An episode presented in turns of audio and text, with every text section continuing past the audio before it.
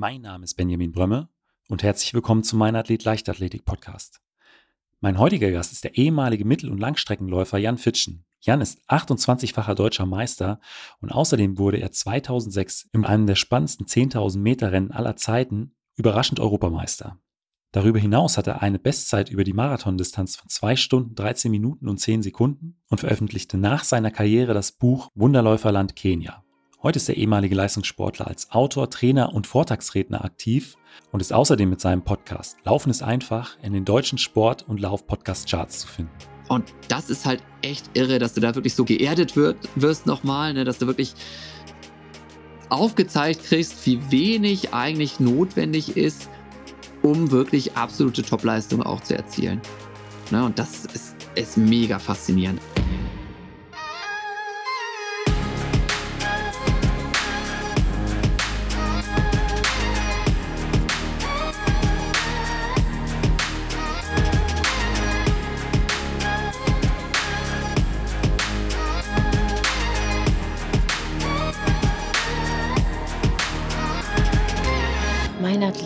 Leichtathletik-Podcast aus Frankfurt am Main. Herzlich willkommen, Jan.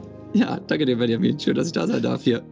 Ja, es freut mich, dass das geklappt hat. Wir haben jetzt schon eine Weile vor der Aufnahme uns ein bisschen unterhalten, äh, unter anderem um äh, Buggies zum Joggen, ähm, was hatten wir noch? Äh, Terminfindung und, und, und. Also es war schon... Und, und, und äh, die Podcast aufnehmen, ja. genau. Also ich glaube, die äh, letzten 15 Minuten wären auch schon unterhaltsam gewesen. Ja. Ähm, aber ich würde vorschlagen, wir steigen jetzt direkt in, in unser Interview ein. Und bei mir eine Standardfrage ist äh, am Anfang immer, äh, Jan, wie bist du eigentlich zur Leichtathletik gekommen? Äh, ich habe festgestellt, dass ich das äh, am besten kann tatsächlich. Also habe so alles Mögliche probiert, ne? wirklich vom Kindertour Basketball, Fußball, was man so macht. Und dann war irgendwann äh, tatsächlich so ein klassischer Lauftreff direkt bei mir im Ortsverein. Das heißt, einmal die Woche mit äh, Mama, Papa und den Nachbarn joggen gehen. Ja, und dann haben irgendwann die anderen Nachbarn gesagt, ja, das ist ja ganz schön, dass ihr immer durch den Wald rennt, aber richtig Leichtathletik müsstet ihr doch auch mal probieren. Ja, und dann habe ich das probiert und ich kann auch nicht wirklich sagen, dass ich so richtig guter Leichtathlet bin. Ich bin eigentlich wirklich nur guter Läufer, weil alles andere kann ich nicht. Aber ähm, für die Nachbarn richtige Leichtathletik bedeutete das dann auf der Bahn schon oder ähm, weil ich meine, ähm, Straßenläufe äh, gehören ja auch richtig zur Leichtathletik. Ja, ja, genau. Nein, nein, das war damals wirklich dann klassisch so mit, mit äh, ja, zwölf Jahren oder sowas. Äh, Mehrkampf dann auch ne, auf der Bahn mit Weitsprung und allem Zip und Zap. Aber ich hatte da auch das große Glück, dass eben der erste Trainer, der auch da meine, meine Kumpels da betreut hat, ähm, dass der tatsächlich auch früher ein sehr erfolgreicher Langstreckenläufer war. Der Wolle Riesinger war unter anderem bei den Olympischen Spielen in München auch über 5000 Meter am Start. Naja, und der hat natürlich so ne, mich Hämpfling damals angeguckt angeguckt ne, und gesagt, ja, aus dem machen wir jetzt keinen Mehrkämpfer oder Sprinter oder Kugelstoßer, oder den kannst du im Kreis rumlaufen lassen. Äh, das kann er ganz gut und äh, das soll er mal machen. Aber ich könnte mir auch vorstellen, wenn man äh, einen Olympiateilnehmer als Trainer hat, da hat man schon Respekt davor oder ist auch so eine, eine Vorbildfunktion. Also ich äh, kann mich dran erinnern, äh, ich bin damals in Wetzlar im Verein äh, gelandet quasi, in meinem ersten Verein und da gab es einen 400 Meter Sprinter, der äh, 1996 in Atlanta mit dabei war, Andreas Hein und ich fand das damals unglaublich beeindruckend, mal jemanden kennenzulernen, der ja bei, bei Olympia mit dabei war. Ja, das war ganz witzig, äh, weil mein Trainer, das war, das war so einer, ich habe das erst gar nicht rausgekriegt, ne? Das, das mussten mir irgendwelche Leute dann irgendwann, nachdem wir schon Wochen da trainiert hatten, dann irgendwie mal stecken, so, ne? Was der äh, früher mal, mal Tolles gerissen hat. Das war auch so ein ganz, ähm, also ganz, ja, einfach super, super cooler Typ so, ne? Aber überhaupt nicht so große Respektsperson, sondern eher so ein bisschen so, ja, Papa, Freund, irgendwie sowas in der Richtung noch. Ne? Ähm, aber klar, ne, so im, im, Nachhinein, je länger man dann dabei war, am Anfang habe ich das ja auch gar nicht kapiert, ne, mit zwölf Jahren oder was, ja. oder mit 13, 14, ja, Olympische Spiele ist so weit weg, weißt du nicht, was es bedeutet. Ne?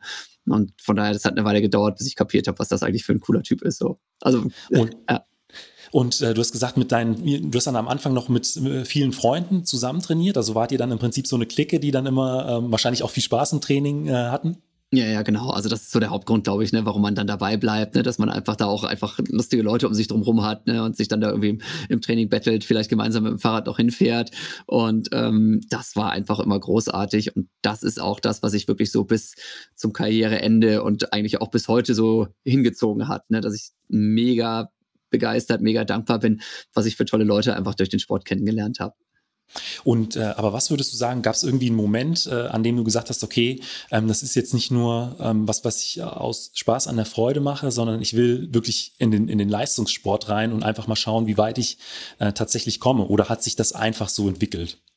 Hat sich eher so ein bisschen so entwickelt. Ne? Also ich war immer schon sehr ehrgeizig. Ne? Das ging so weit, dass ich auch, also geht immer noch so weit, ich kann überhaupt nicht verlieren, ganz schrecklich. Ne? Ich kann mit meiner Frau nach wie vor kein Tischtennis spielen oder irgendwelche Brettspiele, weil wir uns dann immer kloppen. Monopoly. Ne? Ja, ja, genau. Katastrophe. Ne? Also, äh, also das ist wirklich ganz schlimm bei mir, richtig Charakterschwäche. Aber auf der anderen Seite, ja, wenn du nicht verlieren kannst, dann bleibt dir halt nur eins übrig, ganz viel trainieren, damit du halt mehr gewinnst als verlierst. Ne? Und ähm, ja, dann habe ich halt gemerkt, irgendwie, okay, im Kreis rumlaufen funktioniert, ne? war irgendwann Bezirksmeister oder beziehungsweise die ersten paar Male bin ich da auch nur Zweiter geworden oder Dritter. Fand ich doof, habe dann mehr trainiert, bin dann Erster geworden. Dann eben der Sachsenmeister, da dachte ich schon, ich bin der König und ja, dann wollte ich halt mehr. Ne? Und das hat dann auch ganz gut geklappt. Und ähm, wie sah denn äh, dann, äh, ich sag mal so, im, im Laufe der Jahre dein, dein Trainingspensum aus? Also kann man äh, da so einen Durchschnitt sagen in, in der Vorbereitung an Kilometern oder an, an Einheiten die Wochen, dass man sagt, irgendwann war ich auf dem Niveau oder ist das schwierig äh, einzuordnen über, über deine gesamte Karriere? Ja, am Anfang hat sich das so ein bisschen so reingesteigert, ne? also so im, im Schüler- und Jugendbereich, da haben wir nicht so super viel gemacht. Also da in Osnabrück, wo ich eben aufgewachsen bin, ähm, da habe ich, ja, keine Ahnung, mit, mit 14 habe ich vielleicht drei, viermal die Woche trainiert und dann im nächsten Jahr dann irgendwie fünfmal. Und äh, so der große Sprung kam dann im Prinzip, nachdem ich dann Schule und ähm, Zivildienst dann hinter mir hatte und dann nach Wattenscheid beziehungsweise nach Bochum gezogen bin und in Wattenscheid dann trainiert habe. Und da war es dann schon so, ne, also in, in Osnabrück habe ich zum Schluss dann auch, ja, sieben, acht, neun, vielleicht auch mal zehnmal pro Woche trainiert, aber dann eben auch nochmal schwimmen gegangen, ein bisschen, ne, da war auch eine, eine halbe Stunde Stabi-Training, war dann schon ein richtig hartes Training für mich damals. Na, und dann kam ich nach Wattenscheid und haben sie mir dann mal so richtig den Hosenboden gezogen, ne, also da herrschte wirklich ein anderes Niveau im Training. Ne? Und äh, in Osnabrück war ich halt so der König, ne? war der deutscher Meister mal geworden in der Jugend und hurra, ganz toll. Und in Wattenscheid, da, da rennt halt Sabine Braun, die halt irgendwie 100 äh, Mal Weltmeisterin war, dann darum. Ne? Und solche Gestalten, da bist du erstmal so die Nullnummer. Und in der Trainingsgruppe sowieso, ne? da haben sie mich alle fertig gemacht. Ähm, und da kann man dann aber schon sagen, ich bin, glaube ich, mit 20 nach Wattenscheid gekommen. Und von da aus bis zum Ende äh, meiner, meiner aktiven Leistungssportkarriere habe ich also mindestens zehnmal pro Woche trainiert, im Schnitt eher so 12, 13 Mal. Ähm, Kilometerumfänge unterschiedlich, weil ich anfangs ja noch eher Mittelstrecken gelaufen bin, sprich 1500 bin ich auch mal deutscher Vizemeister geworden. Ja, da haben wir vielleicht so 120, 150 Kilometer gemacht und dann wurden es ja immer länger die Strecken, 5000 Meter, 10.000 Meter zum Schluss Marathon. Ne, also ja, irgendwann waren es dann 180, dann 190 und für den Marathon haben wir auch schon mal 200, 230 Kilometer gemacht. Ne. Aber das, ja. äh, wie viele Paar Schuhe hast du in deiner sportlichen Karriere verschlissen?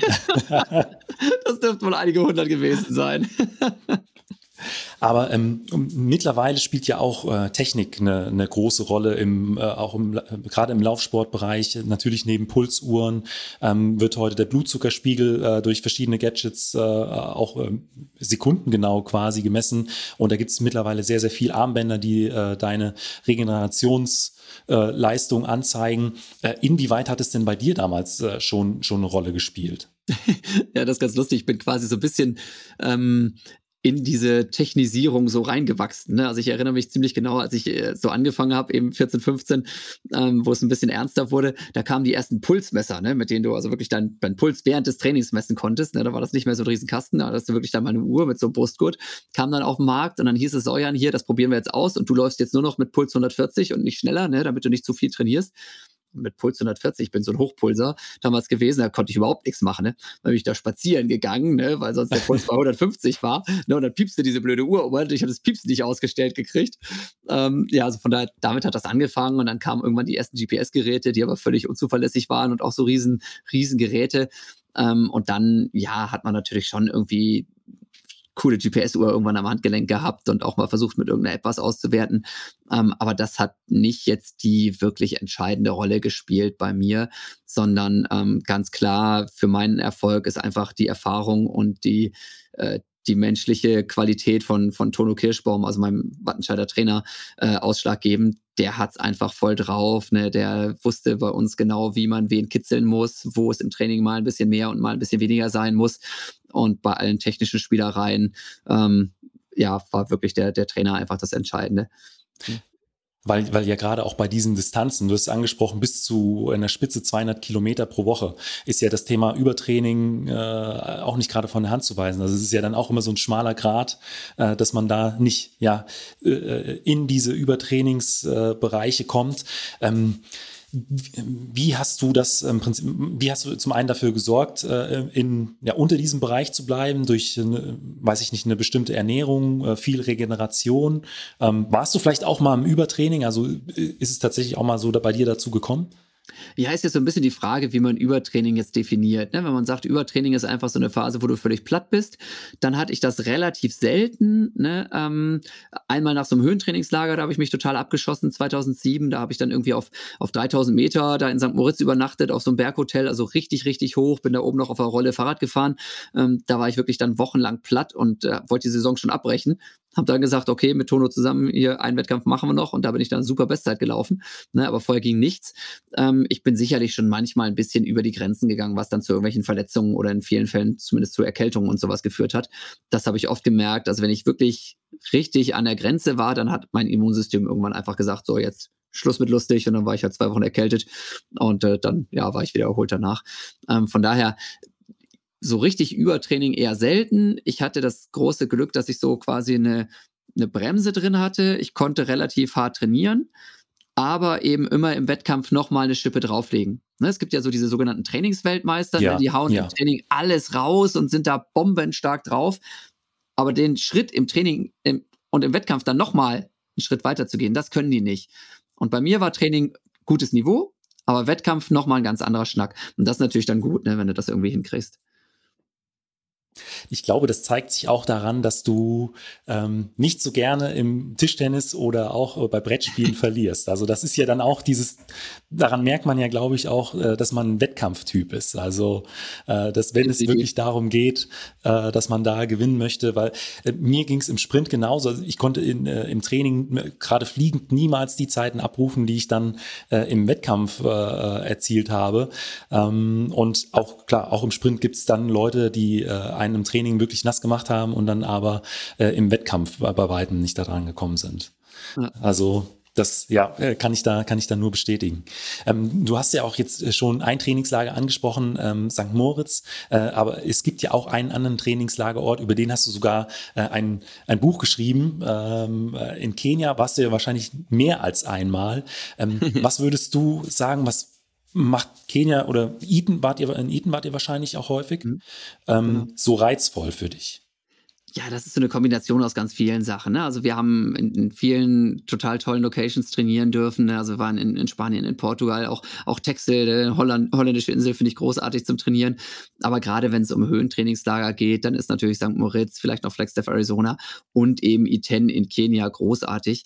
Und bei Kenia ist halt das Tolle, ähm, dass da wirklich einfach an jeder Ecke diese absoluten super Topstars da rumrennen. Ne? Also da kommst du hin als Europameister, na, kannst vielleicht irgendwie 28 Minuten rennen über 10.000 Meter, was schon ganz gut ist, ne? aber ja, da hast du dann so eine Trainingsgruppe, habe ich probiert, da mitzurennen. Ja, da waren dann halt zehn Leute in einer Gruppe, die alle eine Minute schneller rennen konnten als ich. Ne? Also eine, eine Leistungsdichte, das ist unvorstellbar, was da oben los ist. Und das eben, wo wir vorhin so schön über Technik gesprochen haben, in vielen Fällen halt so völlig ohne irgendwelche Technik, ne? Also nichts mit irgendwie Tatanbahn oder sowas, ne? Die trainieren auf einer auf einer Ascherundbahn, die rennen in der ja über, über irgendwelche über irgendwelche Staubpisten, wo die Steine rausgucken, ne? Wo bei uns so mancher Freizeitläufer sagen würde, um Gottes Willen, das ist mir viel zu gefährlich, hier breche ich mir ja die Füße, ne? Und dann geht's da hoch und runter und irgendwie einen riesen Ernährungsplan hat auch keiner, ne? Sondern äh, viele von denen laufen sau schnell, aber Ernährung, ja, ich bin froh, wenn ich genug zu essen kriege, ne? Genug, nicht was, sondern Hauptsache genug, dass ich satt werde, ne? Ja. Und das ist halt echt irre, dass du da wirklich so genord, ge, ge, geerdet wird, wirst nochmal, ne? Dass du wirklich aufgezeigt kriegst, wie wenig eigentlich notwendig ist, um wirklich absolute Topleistung auch zu erzielen. Ne? Und das ist, ist mega faszinierend, einfach das mal gerade dann auch eben live zu sehen. Und äh, wie häufig warst du denn äh, dann tatsächlich in, in E10? Spricht man es ja richtig Ja, aus? genau, genau. Also äh, wir waren tatsächlich, oder ich war irgendwie so acht, neun Mal, glaube ich, selber als aktiver Athlet da. Dann eben nochmal später mit dem Norbert Wilhelmi, das ist ein super Fotograf. Ähm, und mit dem gemeinsam habe ich dann eben für mein Buch recherchiert. Er hat die Bilder gemacht. Ich habe irgendwie dann nochmal geguckt, was ich alles reinschreiben will. Und jetzt mittlerweile biete ich eben auch für Freizeitläufer so, so Lauferlebnisreisen dahin an. Ne, das ist halt richtig cool. Ich, ich liebe einfach diesen Ort, ich liebe dieses Land, ich liebe diese Leute. Ne, früher durfte ich als Athlet dahin fahren. Jetzt fahre ich quasi als, als Trainer eben dahin. Ne, und ähm, ja, das ist immer noch Teil meines Jobs, dass ich nach Kenia fahren darf und mir das da ja. angucke und da trainieren darf. Ne? Also äh, genial. In, äh, in meiner Folge mit Wolfgang Heinig habe ich mich auch äh, über Trainingslager unterhalten. Er ist ja auch sehr oft in Kenia und er hat eben auch beschrieben, dass er richtige äh, Höhentrainingslagerketten aufbaut, also dass er mehrfach im, im Jahr dann wirklich da in die Höhe fliegt. War das bei euch denn tatsächlich auch so? Mach, haben wir genauso gemacht tatsächlich. Also wir haben oft dann angefangen tatsächlich irgendwo schon im ja, im, im Winter mit den ersten Dingern und dann direkt irgendwie im Januar oder vielleicht im März dann nochmal wieder nach Kenia.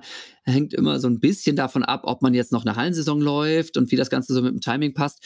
Aber tatsächlich Höhe bringt, wenn man es richtig professionell machen will, am meisten, wenn man immer wieder so Blöcke setzt. Also ich habe dann auch mal überlegt, ob ich mal irgendwie sechs Wochen am Stück in Kenia bleiben möchte, aber da ist mir dann immer auch die Decke auf den Kopf gefallen. Ich hatte dann irgendwie Sehnsucht nach zu Hause. Aber so diese verrückten Geschichten wie irgendwie drei Wochen Kenia, dann zwei Wochen zu Hause, kurz einen Halbmarathon laufen, dann wieder drei Wochen Kenia, sowas, das habe ich halt auch schon alles gemacht, ja. Wie äh, sieht denn Kenia denn so aus mit Ablenkung? Also ähm, gibt es da auch die eine oder andere Sache, die man mal an einem freien Tag machen kann? Oder ist es dann wirklich äh, alles, ich sag mal, sehr fokussiert auf, aufs Laufen? Also es würde theoretisch gehen, aber jetzt irgendwie mal kurz ins Kino oder mal in die Kneipe, das kannst du ziemlich vergessen. Ähm, man kann natürlich prinzipiell auch mal sagen, so man macht mal irgendwie einen Tag Safari oder ähnliche Geschichten. Aber es war wirklich so, also ich war, wie gesagt, irgendwie so achtmal, glaube ich, in meiner aktiven Zeit da und während dieser acht Mal habe ich nur ein einziges Mal eine Safari gemacht und sonst wurde einfach da knallhart durchgezogen. Äh, und wenn mal ein halber Tag frei war, dann war ich heilfroh, dass ich irgendwie mal schlafen konnte oder bin so, äh, wenn es mal ganz was Wildes sein sollte, dann mal irgendwie in, in Ort geschlendert und habe mir mal so einen afrikanischen Markt da angeguckt. Ähm, aber sonst äh, habe ich da wirklich nicht viel gemacht. Und das ist eben umso schöner, dass ich jetzt durch diese, diese Freizeitläuferreisen das halt alles nachholen kann. Ne, weil jetzt machen wir halt eine kleine Safari, jetzt machen wir mal eine Wanderung in den Affenwald, jetzt gucken wir uns mal eine Schule an, jetzt machen wir hier, jetzt machen wir da. Ne, das sind natürlich alles Sachen, die hätte ich mir früher einfach nicht gegönnt, ne, weil da war immer Bam, bam, bam, bam, bam, Fokus, Fokus, Fokus. Und äh, wenn du dich trainierst, dann erhol dich gefälligst und mach nicht noch irgendwelche riesen Ausflüge, die auch wieder anstrengend sein könnten. Wie viele Wochen wart ihr dann immer genau am Stück äh, in, also, in, in Eton? Meistens drei, manchmal auch vier. Und ähm, das hat mir dann auch schon wieder gereicht den meisten Fällen, ja. Und weil da könnte ich mir auch vorstellen, so nach äh, spätestens so zweieinhalb Wochen äh, nur Training, ich war auch oft im Trainingslager, könnte ich mir vorstellen, wenn man da aufeinander hängt, dass da auch äh, der berühmte Lagerkoller und da glaube ich auch jetzt eine Frage aus deinem Podcast und zwar ähm, Du, da hast du mit Sicherheit noch eine lustige oder spannende Geschichte aus dem Trainingslager auf, auf Lager. Äh, aus Kenia jetzt speziell oder generell irgendwie was? was generell, würde ich sagen, generell. Generell, ach ja, klar, da habe ich tausend verschiedene Geschichten auf Lager. Ne? Also, ob es jetzt irgendwie verlaufen ist, wo man dann irgendwie da durch einen Canyon stapft und irgendwie merkt, so, oh, jetzt wird's dunkel und im Dunkeln kann man halt nicht zurückjoggen, sondern muss dann halt spazieren gehen und findet dann irgendwelche Knochen von irgendeinem riesen Elch oder sowas. Ne? Das, das war bei den, den Flagstaff in Arizona. Ne? Da äh, habe ich echt gedacht, so, um Gottes Willen, hier kommst du nie wieder nach Hause. Ne? Oder auch in Kenia, dass du da einfach ja, durch die Gegend rennst und ähm, weißt einfach plötzlich so gar nicht mehr, wo du bist, ne? Und dann, dann bist du irgendwie kurz davor, da irgendwie ein Matatu, also so, so ein Bus da anzuhalten. Und dann heißt es aber von einem, der vorbeijoggt, nee, nee, du musst da irgendwie nur noch 500 Meter und schon bist du wieder zu Hause. Ne? Und äh, das ist schon, ist schon immer wieder lustig. Oder auch so dieses, wie man in Kontakt mit den Leuten kommt, ne? Und dann ähm, hatten wir im ersten Laufcamp, war das auch in Kenia so, ähm, da war dann ein Mädel dabei aus, ah, was war denn das nochmal? Aus Kuwait war die, genau. Da war ein Mädel dabei aus Kuwait, das war auch wieder super spannend. Ne? Ich habe immer geträumt davon, bei den Olympischen Spielen mal dabei zu sein, ne? hab's aber nie geschafft, war entweder verletzt oder zu schlecht. Und dann erzählte sie, ja, ja, ich war schon über 100 Meter bei den Olympischen Spielen am Start. Ich so, bitte was? Ne? Und dann sagte sie, ja, ja, sie ist tatsächlich über 100 Meter gestartet, äh, Olympische Spiele, keine Ahnung was, noch gegen Marion Jones damals im Vorlauf. Ähm, das war halt so ein bisschen Exotenbonus. Ne? So kleinere Länder kriegen ja manchmal ja. etwas andere Limits hin als wir. Ne? Und äh, ja, und jetzt wollte sie es aber über die Mittelstrecke versuchen ne? und trainierte jetzt also irgendwie über 800 Meter oder 1500 Meter, wollte nochmal zu den Spielen. So, und wenn du halt mit der dann da joggen gegangen bist, ähm, dann waren die Kenianer halt immer dermaßen begeistert, dass sie dann immer gesagt haben, du hier, ich will die heiraten und sowas, äh, wie viele Kühe muss ich dir bieten, damit ich die Frau da heiraten darf? Ich so, ey, ich, ich kann das Mädel nicht verkaufen, ja. Und sowas, wo du denkst, das war dann immer mit so einem Grinsen auch dabei, ne?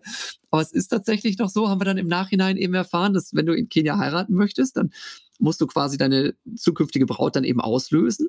Und das kannst du mit Bargeld machen, aber eben auch, indem du sagst, hier, liebe Brauteltern, äh, ihr kriegt von mir zehn Kühe, ne, damit ich eure hübsche Tochter heiraten darf, so ungefähr. Ne? Also äh, manchmal drehst du echt am Rad, ne? da, da denkst du so, was, was geht denn hier gerade ab? Ne? Das ist super spannend, super witzig. Aber sie ist dann unverheiratet zurück nach äh, Kuwait geflogen. Soweit ich weiß, ja, genau. Irgendwann ist er in Amerika gelandet und da, glaube ich, glücklich geworden, ja. Du hattest ja auch insgesamt von, wenn man äh, die, deine Leichtathletikkarriere von deiner Jugend aus betrachtet, wirklich sehr, sehr viele Jahre Wettkampferfahrung und auch Trainingserfahrung. Aber was würdest du denn sagen, ähm, waren denn so die drei Leute, die dich während äh, deiner Laufbahn am meisten beeinflusst haben oder von denen du ja am meisten gelernt hast? Ja, waren tatsächlich in erster Linie, glaube ich, die, die Trainer tatsächlich. Ähm, also vielleicht schon meine erste Trainerin beim, beim Kinderturnen, die Mackie Tegler. Dann natürlich eben der Wolle Riesinger, der da als, als erster wirklicher Leichtathletiktrainer dann mit mir mit dem Laufen dann da durchgestartet ist. Und dann natürlich äh, Tono Kirschbaum. Also ich bin wirklich ja 1998 zum TV Wattenscheid gekommen und bin bis 2015, also bis Karriereende, immer beim gleichen Trainer geblieben. Ähm, das hat man ja auch heutzutage sehr, sehr selten und das zeigt, glaube ich, schon, was das für ein super Verhältnis war. Ähm, jetzt auch außerhalb oder immer noch ist, ne? also wir telefonieren immer noch mal ab und zu, ne? Ähm, aber jetzt eben auch außerhalb vom, vom absoluten Hochleistungssport war das einfach eine, eine geniale Kombination mit dem Tono und der ist ja jetzt unter anderem eben auch der, der Trainer vom Amanal Petros, vom Henrik ja. Pfeiffer. Ne? Nils Vogt ist damit in der Trainingsgruppe, also auch absolute Top-Läufer jetzt, ne? Ähm, und ja, das hat man bei mir damals halt auch schon gemerkt, ne, dass der, der es einfach drauf hat, ne? Würdest du auch sagen, dass, äh, dass dass du das auch anderen Athleten empfehlen würdest, ähm, eher so eine langfristige Athleten-Trainer-Beziehung zu suchen, als äh, da häufig äh, zu wechseln oder wenn es mal nicht ganz so gut läuft. Weil du auch sagtest, äh, der, der Tono hat ein gutes Auge dafür, ähm, wenn man Training vielleicht mal ein Stück weit langsamer machen sollte oder, ähm, das, oder einfach ein Gespür, ob, ob man zu viel oder zu wenig trainiert. Und so ein Gespür bekommt man ja nicht nach ein oder zwei Jahren mit einem, mit Athleten oder einer Athletin, sondern das, das braucht drei, vier, vielleicht auch fünf Jahre? Ja, das, das ist für mich natürlich jetzt ein bisschen, bisschen einfach zu sagen, weil es bei mir insgesamt einfach auch sehr gut hingehauen hat. Ne? Also wenn jetzt irgendwie vier Jahre nichts nach vorne gegangen wäre, weiß ich auch nicht, ob ich dann nicht irgendwann mal gewechselt hätte. Ne? Ähm, von daher, das kann man, glaube ich, nicht so pauschal sagen. Generell, glaube ich, ist es schon wichtig, dass man Vertrauen hat zu seinem Trainer und dass man sich auch mal Zeit lässt und nicht sofort, nachdem irgendwie ein halbes Jahr äh, mal nichts passiert, dann direkt wechselt. Ähm, aber klar, das muss einfach auf vielen Ebenen funktionieren und nur, äh, ja, weil eben einfach das mit dem Tono so eine geniale Sache war, heißt das noch lange nicht, dass man auch bei einem anderen Trainer dann irgendwie nicht nach drei, vier Jahren mal sagen soll, so Zeit für was Neues. Ne? Also muss man, glaube ich, so ein bisschen selber für sich rausfinden. Aber zu früh ja. wechseln und zu früh aufgeben, auch vielleicht so eine gute Beziehung, das finde ich immer schade. Ähm, du hast deine Karriere dann ja 2015 äh, beendet. Ähm, machst du heute eigentlich noch ähm, Sport neben äh, den, den Laufreisen? Also bist du schon noch regelmäßig sportlich aktiv oder ähm, hält sich das dann am Ende des Tages doch irgendwie in Grenzen? Ja, es kommt immer so ein bisschen drauf an, womit man es vergleicht. Ne? Also ich gehe schon zwei, dreimal die Woche joggen, ne? aber ich mache jetzt kein zielgerichtetes Training mehr. Ich sage jetzt nicht, ich muss jetzt irgendwie da besonders schnell sein und stelle mich auf die Bahn und mache Intervalle, sondern ich mache meinen Dauerlauf und wenn ich Lust habe, dann sind es 10 Kilometer. Wenn ich noch mehr Bock habe, dann ist es auch mal irgendwie ein 20er. Ne? Aber manchmal sage ich auch einfach, okay, ich schnapp mir eben hier den, den Running Stroller ne? und dann packe ich meine Kids ein und dann machen wir halt vielleicht nur 6 Kilometer. Ähm, von daher so ist im Moment eigentlich die, die Herangehensweise da bei mir. Zwischendurch packt mich dann wieder der Ehrgeiz. Dann sage ich, oh, jetzt würdest du doch noch mal gerne. eigentlich wollte ich heute jetzt auch nicht hier sitzen äh, in schönen Mettmann, sondern eigentlich wollte ich heute in den Alpen sitzen und äh, mich darüber freuen, dass ich gerade den Transalpine Run gefinisht habe mit meinem Kumpel Alex Lubiner, ne, auch ehemaliger Trainingskollege von mir. Das heißt, wir wollten zusammen wirklich einmal quer über die Alpen rennen. Es gibt da okay. so einen bekloppten Mehrtageslauf ne, mit irgendwie zigtausend Höhenmetern über ja. acht Tage und jedes Mal irgendwie so zwischen 10 Kilometer und, weiß nicht, 50 oder sowas pro Tag. Ne, das hatten wir eigentlich vor, aber dann kommt halt wieder irgendwie eine kleine Verletzung und dann ist das wieder gelaufen bei mir und dann, ja, bin ich traurig, aber nicht mehr ganz so traurig, wie es früher gewesen wäre, wenn sowas nicht geklappt Das wäre auch der ein oder andere Höhenmeter gewesen. Jetzt, genau, also wären, wären ein paar tausend Höhenmeter wären das gewesen. Es geht wirklich einmal quer über die Alpen bei dem Ding, ja. Dann wahrscheinlich äh, fürs nächste Jahr aufgehoben. Ich träume weiter davon, sagen wir mal vorsichtig. ja, wie weit ich dann komme, keine Ahnung. Und wann steht die nächste Reise für äh, nach Kenia an? Ist da schon was im Ausblick? Auch jetzt vielleicht für, für unsere Hörer, wenn die eine oder der andere da vielleicht inter auch Interesse hatte, mitzufliegen? Ja, das nächste, was ansteht, ist jetzt tatsächlich im November nochmal Mallorca. Also ich mache zweimal im Jahr auch ein Laufcamp auf Mallorca mit dem Robinson Club. Das ist ganz witzig. Und Kenia ist dann im Februar wieder geplant. Ne, also insgesamt gibt es im Prinzip drei Laufreisen, die man mit mir machen kann, so im Jahr. Ähm, das ist halt, ja, ne, wir reden hier über Leichtathletik, das ist bei mir dann halt kein Leistungssport, was wir da machen. Ne? Da braucht man sich jetzt also nicht irgendwie was vertun, sondern das ist Freizeitsport. Wir, wir genießen da den Tag, ne? wir machen Vorträge, ne? aber da geht es nicht in erster Linie um Performance, sondern um einen aktiven, schönen Urlaub. Und wie gesagt, Kenia dann äh, im Februar wieder. Und bei Kenia ist auch das Lustige, da wird sich vielleicht auch der ein oder andere Hörer irgendwie sagen, ah ja, äh, den Namen kenne ich. Ähm, mit dem Herbert Steffni mache ich diese Kenia-Geschichte, ja. Das ist auch so eine Legende, ne? Der war also früher auch, äh, ja, New York hat er mal irgendwie gewonnen, glaube ich, und war auch mal Dritter bei einer Europameisterschaft im Marathon und so und zigfacher deutscher Meister. Ne? Hat ein sehr, sehr bekanntes Laufbuch geschrieben, ne? Ähm, und das ist halt auch so eine absolute Koryphäe im Laufsport. Und mit dem unter anderem gemeinsam mache ich diese Kenia-Geschichte. Dann ist noch der Oliver Hoffmann, der kommt da bei dir aus der Ecke her. Ne?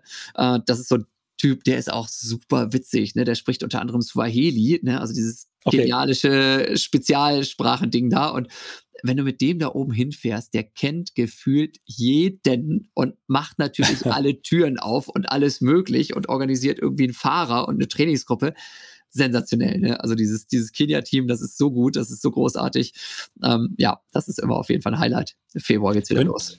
Könnte ich da als Kurzsprinter mit meinen Dauerlaufzeiten mithalten? Oder ähm, du sagst zwar, es ist kein, kein Leistungssport, aber so was, wenn ihr da so eine Tour macht, was für einen Schnitt läuft man da auf einen Kilometer? Also ich sag mal, du solltest ähm, gerade in Kenia acht bis zehn Kilometer am Stück schaffen. Aber ob das nachher irgendwie ein siebener Schnitt ist äh, oder ein sechster oder ein fünfer, das ist völlig wurscht. Ne? Ähm, wenn du jetzt regelmäßig, sage ich mal, deutlich unter vierer Schnitt läufst, ähm, dann sind wir wahrscheinlich schon wieder zu langsam für dich, aber für alles dazwischen sind wir eigentlich ganz gut aufgestellt. Ähm, wir machen halt immer drei Pace-Gruppen, ne, sowohl auf Mallorca als auch eben dann in, in, Kenia. Und damit wirst du eigentlich den meisten gerecht. Und wie gesagt, es geht ja nun auch nicht drum, da wer weiß was für Kilometer abzureißen, sondern man geht dann halt laufen, dann machen wir auch mal irgendwie eine Stabi-Einheit, ne, dann machen wir wieder Sightseeing und eigentlich ist die Hauptaufgabe des Trainers in diesen Laufcamps immer die Leute zu bremsen, ne, damit die nicht auf die Idee kommen, zu Hause dreimal pro Woche zu trainieren und in Kenia dann auf einmal dreimal am Tag, weil alles so toll ist. Ne, da, da, muss man echt immer richtig aufpassen und gerade wenn es dann noch mit, mit Höhenluft und sowas da abgeht, ne, wie, wie eben in die Ten.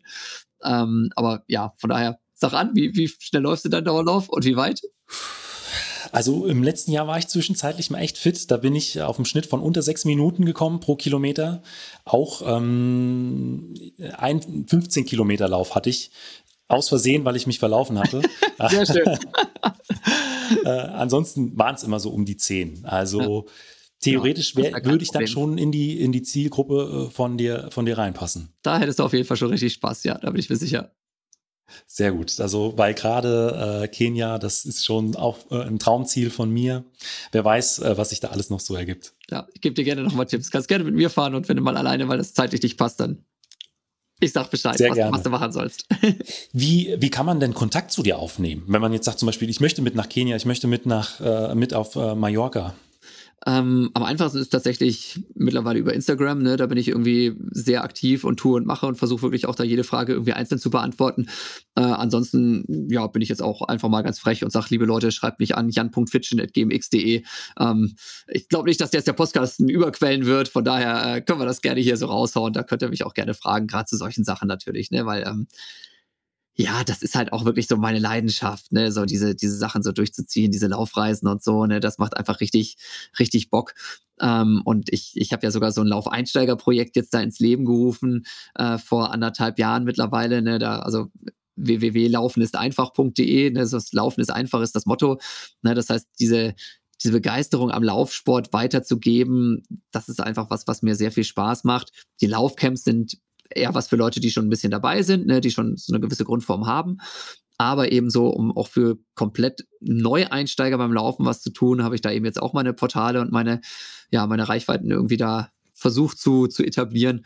Das ist schon eine schöne Sache, wenn man so dieses, dieses Hobby dann so zum Beruf machen kann ja. und sieht, wie dieser, dieser Begeisterungsfunke dann da überspringt.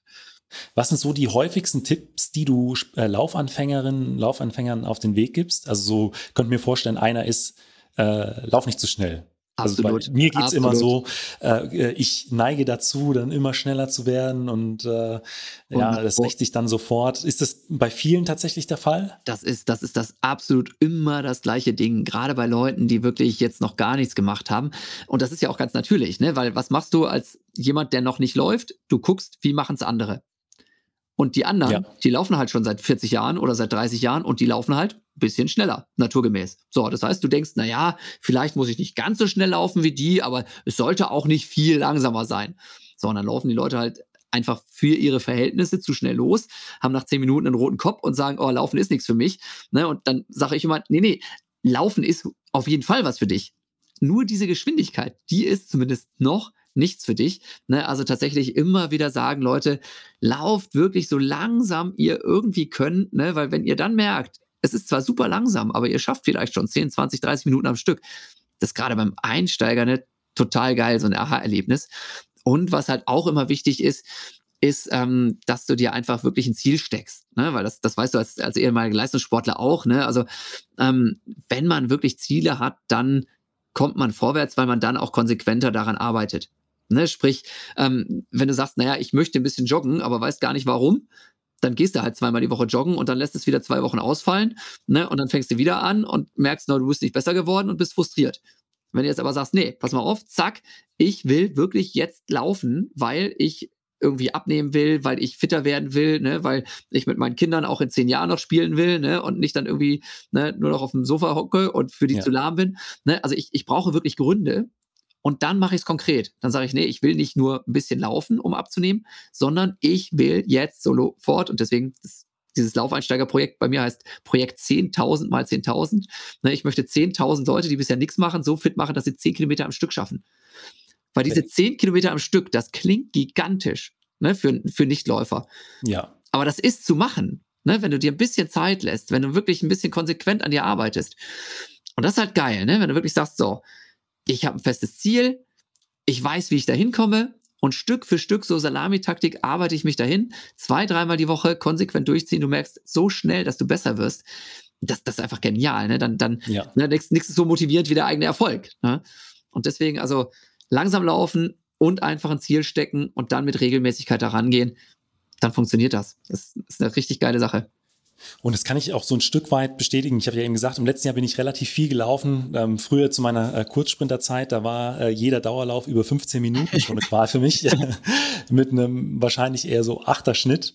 Ähm, und da hätte ich auch nie gedacht, dass ich irgendwie mal äh, 10 Kilometer laufe. Und ähm, ich, dann gerade im letzten Jahr habe ich es dann wirklich äh, kontinuierlich äh, äh, durchgezogen und das, ja, da war ich dann auch begeistert, wie, äh, wie schnell, wenn man das dann wirklich äh, stetig macht, dann äh, die Erfolge da reinkommen und wie, wie schnell äh, der Puls dann auch tatsächlich sinkt beim gleichen Tempo oder man, man dann doch schneller laufen kann. Also das ist dann auch schon äh, für jemanden, der lange Sport gemacht hat, ein Aha-Erlebnis, dass man da, äh, was man da tatsächlich auch noch rausholen kann. Und das ja. macht dann auch einfach Spaß. Absolut. Das, das Schöne am Laufen ist ja, ähm, ne, dürfen jetzt mir die Läufer wieder nicht, nicht übel nehmen, äh, aber ich sage dann immer gerne, naja, also für Sprint brauchst du halt richtig Talent. Da musst du einfach sauschnell sein. So, fertig fürs Laufen brauchst du auch ein gewisses Talent, aber du kannst einfach auch unglaublich viel mit Fleiß machen oder indem du auch, ne, du kannst auch super spät einsteigen, ne? du kannst auch mit 60 noch anfangen zu laufen und trotzdem kannst du zwei Jahre später einen Halbmarathon rennen. Ne?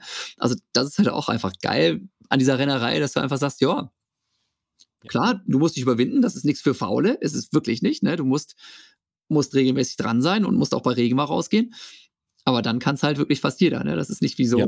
eben anderer Sport, wo du koordinativ, wer weiß, wie du was drauf haben musst, ne? wo du unheimlich reaktionsschnell sein musst. Ne? Nee, Schuhe anziehen und ja, einfach langsam erstmal durch die Gegend tappen und genau, laufen ist einfach, ne? Es ist so. Dann kommen wir jetzt äh, zu den fünf Fragen, die ich äh, jeden meiner Gäste immer stelle. Und da freue ich mich bei dir auch schon ganz besonders auf die erste. Und äh, die ist nämlich, was war äh, dein größter Wettkampf? Also der Wettkampf, äh, an dem einfach ja die schönsten Erinnerungen hängen. Ja, ganz klar, eine Europameisterschaft 2006 in Göteborg. Ähm, also erstmal ist es für einen Läufer ja relativ schwierig, jetzt bei Olympischen Spielen oder bei, bei Weltmeisterschaften irgendwie ganz vorne zu landen, ne, wenn man nicht gerade aus Kenia, Äthiopien oder Uganda stammt. Ähm, und dann war das halt einfach so, dass ich mir persönlich selber auch nie zugetraut hätte, irgendwie mal, ja, vielleicht mit ganz viel Glück mal irgendwo eine Medaille gewinnen bei irgendwas. Ne? Eben einzige Chance ist dann Europameisterschaft. Ne? Und dass dann aber wie in diesem Rennen eben so unheimlich spannend zugeht und ich zum Schluss da dann mit, mit einer Goldmedaille nach Hause gehe, ähm, das äh, habe ich, ja, das, das war einfach für mich immer so unvorstellbar und auch jetzt, ne, das ist jetzt gefühlt 100 Jahre her, aber trotzdem war es quasi erst gestern und beeinflusst auch jetzt mein ganzes Leben noch. Ne? Alles, was ich jetzt mache, könnte ich nicht machen, wenn ich da Vierter geworden wäre in diesem einen Rennen. Ne? Ganz klar. Ne, das ist immer noch so, ja, ich habe da schön was drauf aufgebaut auf diesem einen Rennen, aber das ist nach wie vor der Türöffner. Ne? Und von daher, also einmal da Europameister, das ist das Nonplusultra. Ne? Und viele andere tolle Rennen, Staffeln mit meinen Kumpels und irgendwelche Mannschaftswertungen, wo wir mal deutscher Meister geworden sind, ganz knapp. Großartige Sachen, aber an diese EM kommt, kommt nichts an, absolut nichts. Und gibt es noch äh, irgendeinen Moment, der sich vielleicht so ein Stück weit bei dir eingebrannt hat äh, von, von diesem Rennen, wo du vielleicht auch realisiert hast, okay, ich kann hier jetzt eine, eine Medaille holen, es kann sogar Gold werden oder wie, wie ist das? Also da gibt es so ganz viele verschiedene Momente tatsächlich, die sich da bei dem Ding so extrem eingebrannt haben, gerade weil ich natürlich das Rennen auch nachher noch ganz viel darüber erzählt habe, weil ich es mir natürlich dann selber auch per Video nochmal angeguckt habe bei YouTube. Ne, das ist einfach, ne, der Ralf Scholz und der Willi Haag, die haben das so genial kommentiert, ne, das ist der Hammer. Ne, und ähm, klar, auch bei irgendwelchen Vorträgen guckt man sich das dann mal noch an.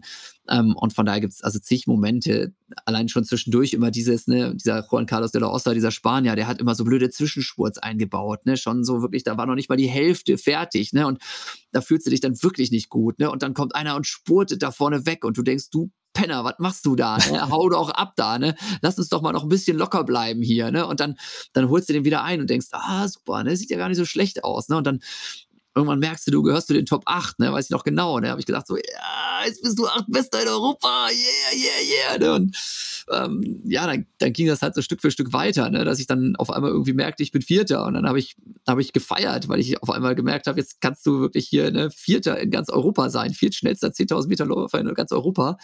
Eine Sekunde später habe ich geschaltet, ja, Vierter ist echt blöd.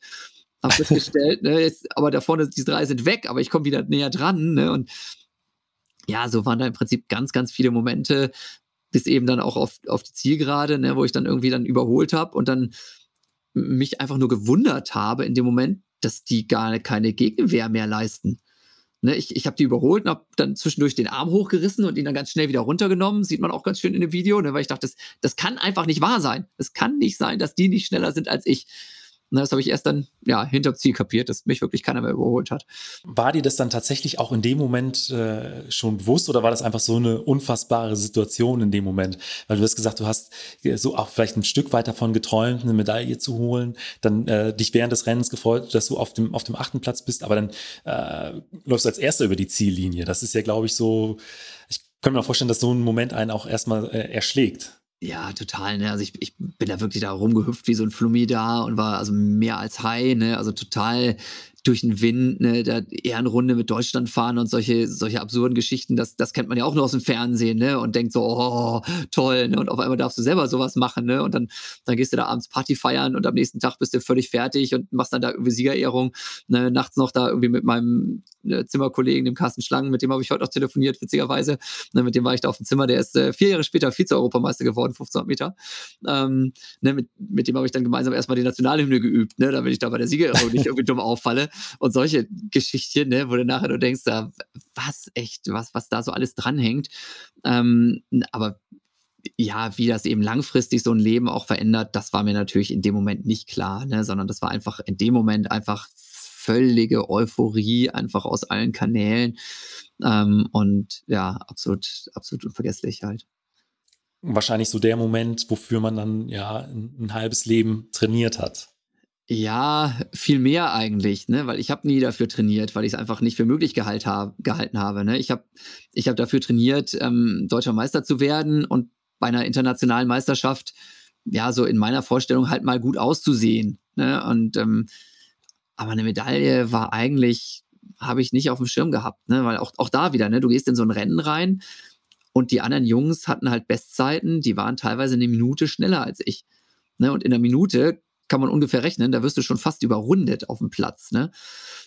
ja, und wenn dann aber das taktisch alles so hinhaut und du an dem Tag die Form hast und die eben nicht ihre Form haben, ne, das, also von daher auch da bin ich nicht hingefahren, weil ich gedacht habe, jetzt gewinne ich das Ding. Ne? Also klar, man träumt immer, ne? Und natürlich habe ich immer gesagt, ja, ich weiß, dass ich spurten kann und wenn die Heinis nicht aufpassen, ne, dann sollen sie mal sehen in der letzten Runde. Ne? Aber dass das dann alles so funktioniert, ne? also da hätte man besser Lotto spielen können. Ne? Die Wahrscheinlichkeit im Lotto zu gewinnen wäre für mich bei aller Konsequenz und aller, aller, aller Härte gegen mich selbst äh, ne, die Wahrscheinlichkeit im Lotto zu gewinnen wäre höher gewesen, als das Ding zu gewinnen. Ne? Naja. Also. Ich werde äh, das Rennen auch nochmal in die Shownotes packen. Ich habe es mir vor dem Interview nämlich auch nochmal angeschaut. Ähm, absolut sehenswert und halt auch die, es ist auch super moderiert, muss man sagen. Also absolut. kommentiert. Das ist genau. äh, auch äh, hochklassig Diesen gewesen. Glück. Deswegen es lohnt sich, äh, das Rennen wirklich nochmal anzuschauen. Ja.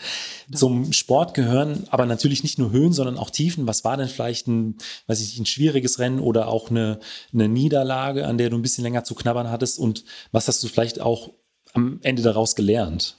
Ja, da waren tatsächlich auch, also im Prinzip genauso viele Niederlagen wie Siege mindestens. Ne? Also ganz oft eben wirklich nur so Kleinigkeiten wie eine Verletzung äh, oder eben eine, eine, blöde Erkältung. Ne? Wenn ich einen Schnupfen hatte, andere Leute, ne, die haben dann eine Woche Schnupfen und danach sind sie wieder in Topform wenn ich einen Schnupfen hatte, dann war ich eine Woche erkältet und habe aber einen Monat gebraucht, um wieder auf den vorherigen Leistungsstand zu kommen, ne? wo ich jedes Mal gedacht habe, wie kann das denn sein? Ne? Oder dann eben zwischendurch mal, da hatte ich die Plantarsehne entzündet, unterm Fuß, so ein blödes Ding. Ne? Ich konnte ein Jahr lang nicht mal schmerzfrei gehen. Ne? Nichts, da, da ging nichts. Ne? habe ich gedacht, ja, ist zu Ende mit Karriere. Ne? Und das, das härteste war wahrscheinlich eben 2002, ähm, da war die Europameisterschaft in München. Ne? Und ähm, wie gesagt, damals hatten wir alle vier Jahre nur eine Europameisterschaft. Das heißt, im Prinzip war für mich klar, wenn du mal irgendwie vorne mit in die Top Ten laufen willst, dann alle vier Jahre. Ne? Also nicht Weltmeisterschaft, nicht Olympische Spiele, da ist Kenia, da ist Äthiopien, da ist Uganda, da ist sonst wer. Ne? Ähm, alle vier Jahre hast du die Chance, richtig was zu reißen. Und jetzt auch noch im eigenen Land in München. Mhm wie geil, ne? Topform, vorher wirklich gut trainiert und so. Meine Familie ist hingefahren, ne? Freunde sind hingefahren, da war richtig Rambazamba, ne? Und dann, ja, zwei Tage vorher irgendwie was Falsches gegessen. Ne? Und ich bin wirklich am Morgen des Starts bin ich runtergegangen und war wirklich so, boah, fühlt sich heute echt nicht gut. Klar, bist nervös, ist normal, ne? Und dann meinte direkt mein Trainer zu mir, Jan, was ist denn mit dir los? Du bist ja kreidebleich, ne? So, ja, ein bisschen Durchfall, ein bisschen, ein bisschen übel und so, ne? Und ja, zum Arzt, ne? War dann zum Verbandsarzt gegangen und der hat direkt gesagt, so abgeklopft, nee, hier Startverbot, ne? Nix heute 5000 Meter laufen, ne? Kannst du knicken.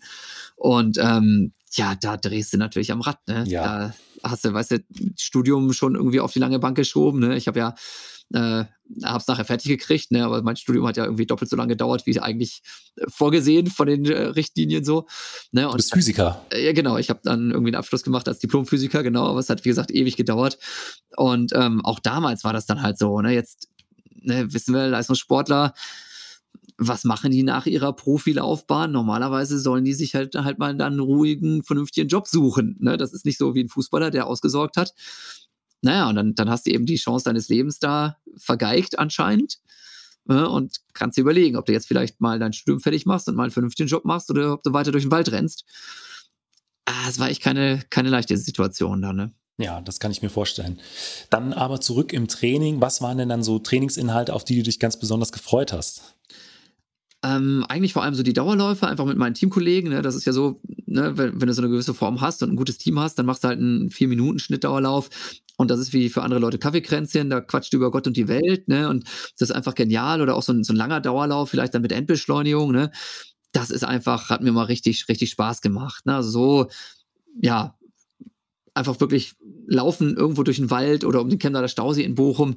Das waren immer so meine Sachen oder eben auch dann im, im Trainingslager ne, wenn man dann irgendwelche ja, Single Trails dann da erkundigt hat, erkundet hat da in, in, in Arizona, ne, wirklich so ganz schmale, kleine Wege, irgendwie richtig wilder Westen da teilweise, ne, oder mal so ein Ausflug dann da nach, nach Sedona runter, läuft dann irgendwelchen Kakteen vorbei und an irgendwelchen roten Felsen. Das waren eigentlich immer so genau meine Dinger, ne, so, so ein bisschen, ja, ohne Druck halt durch die Gegend joggen. Und auf der anderen Seite, was waren so Trainingsinhalte, auf die du hättest verzichten können, wo du aber wusstest, okay, das ist wichtig, um nicht verletzt zu werden oder das bringt mich im, in der Leistung dann doch weiter? Ja, das dann eben genau das andere Ding. Ne? Also, na klar, ich hatte nie Bock irgendwie auf äh, Kräftigung, Läuferkräftigung, Stabi ne? oder irgendwie Aquajoggen oder sowas. Ne? Was ein Scheiß, um Gottes Willen, das ist wirklich richtig ätzend. Ne? Ähm, aber auch so Sachen wie Intervalltraining. Ne? Ähm, da habe ich mir vorher immer so einen Druck gemacht, ne? weil so diese Kerntrainingseinheiten, die wollte ich einfach unbedingt, unbedingt, unbedingt richtig gut machen. Ne? Das wieder dieses, ich kann nicht verlieren, ne? ich konnte auch im Training nicht verlieren. Ne? Und ähm, da habe ich echt manches Mal gedacht, so, boah, muss das denn wirklich sein, dass du jetzt hier wieder hinfährst und ne, dann, wie gesagt, Wattenscheider Trainingsgruppe natürlich auch, die anderen auch immer richtig gut und richtig fit, ne? Und dann gab es da jedes Mal ein Battle und habe ich immer drei Kreuze gemacht, wie man so schön sagt, wenn wir dann eben fertig waren und es hat dann einigermaßen geklappt. Gab es auch so eine typische Intervalleinheit, die immer oder häufig auf dem Plan stand? Ja, so 400er oder 500er haben wir relativ oft gemacht auf der Bahn, ne? dann so 15, 16 Stück, ne? oder im Winter klassischerweise 1000 Meter Läufe im Weidmarer Holz. Das ist da so ein, so ein kleines Waldgebiet in Bochum, wo es dann so ein bisschen hoch und runter geht am Wildschweingehege lang. Ne? Und dann musst du da 12, 15 mal 1000 Meter machen. Äh, das sind nicht so die Sachen, wo man dann, oder ich zumindest nicht, dann vorher laut Hurra geschrien habe, wenn ich wusste, dass das auf dem Plan steht. Ne? Dann kommen wir jetzt zur letzten Frage und die ist immer, was würdest du ähm, jüngeren Athletinnen und Athleten oder vielleicht auch deinem jüngeren Ich mit auf den Weg geben wollen? Also ich finde einfach mega wichtig, dass man wirklich das ausprobiert, dass man diese Chance nutzt, dass man sagt, Leichtathletik ähm, ist einfach eine geniale Sache. Da sollte man wirklich auch mal ein bisschen Zeit und Arbeit auch investieren. Denn ähm, das ist einfach ein Geschenk, wenn man das machen darf. Man, man lernt tolle Leute kennen, man, man macht wirklich auch was, was einen später im Leben weiterbringt. Ne? Weil egal, ob du jetzt irgendwie deutscher Meister wirst oder Bezirksmeister oder vielleicht Europameister, ähm, du kriegst so viele coole Erfahrungen mit auf den Weg. Ne? Dieses, dieses Kämpfen, auf die Fresse kriegen, ne? dann eben weiterkämpfen und eben wirklich zu sehen, wie sich konsequenter Einsatz eben auch in vielen Fällen lohnt. Klar, irgendwann kommt die Verletzung, dann denkst du, lohnt sich alles nicht. Ne? Aber also auch, wie gesagt, meine, meine Kumpels aus dem Niedersachsen-Kader noch, ne? Da ist keiner, also ich kenne wirklich keinen, egal wie weit die Leute gekommen sind, der nach einer Leistungssportzeit nicht sagen würde, es war eine coole Zeit und es hat sich auf jeden Fall gelohnt. Ne? Also natürlich träumen wir alle davon. Ne? Ich habe auch immer davon geträumt, ich will zu den Olympischen Spielen, ne? habe ich vorhin schon gesagt, habe ich nie geschafft. Ne? Entweder verletzt ne? oder sonst was. Ne? Oder keine Ahnung. Ich wollte auch den Marathon unter zwei Stunden zehn laufen, hat auch nicht geklappt. Von daher, jeder wird immer irgendwas wahrscheinlich haben, wo er sagt, das hat nicht hingehauen. Aber trotzdem würde ich behaupten, 99 Prozent der Leute, die wirklich mal Leistungssport gemacht haben, ne, vielleicht auch egal welcher Sport, aber welche Sportart, ne, muss nicht Leichtathletik gewesen sein. Aber ich glaube, die werden alle sagen, das war eine richtig, richtig tolle Zeit und an die denke ich auch, wenn ich 100 bin, immer noch gerne zurück. Jan, vielen Dank für dieses Interview. Sehr gerne, Benjamin, war mein Vergnügen. Und das war's auch schon wieder mit der neuesten Folge vom Mein Athlet Leichtathletik Podcast. Wenn ihr mehr zu Jan und seinen Projekten erfahren wollt, schaut einfach in meine Show Notes, da lege ich die ganzen Links rein. Und wenn ihr den Mein Athlet Leichtathletik Podcast unterstützen möchtet, könnt ihr das Ganze über Steady tun und dort auch Teil des Mein Athlet Supporters Club werden. Vielen Dank und bis zum nächsten Mal.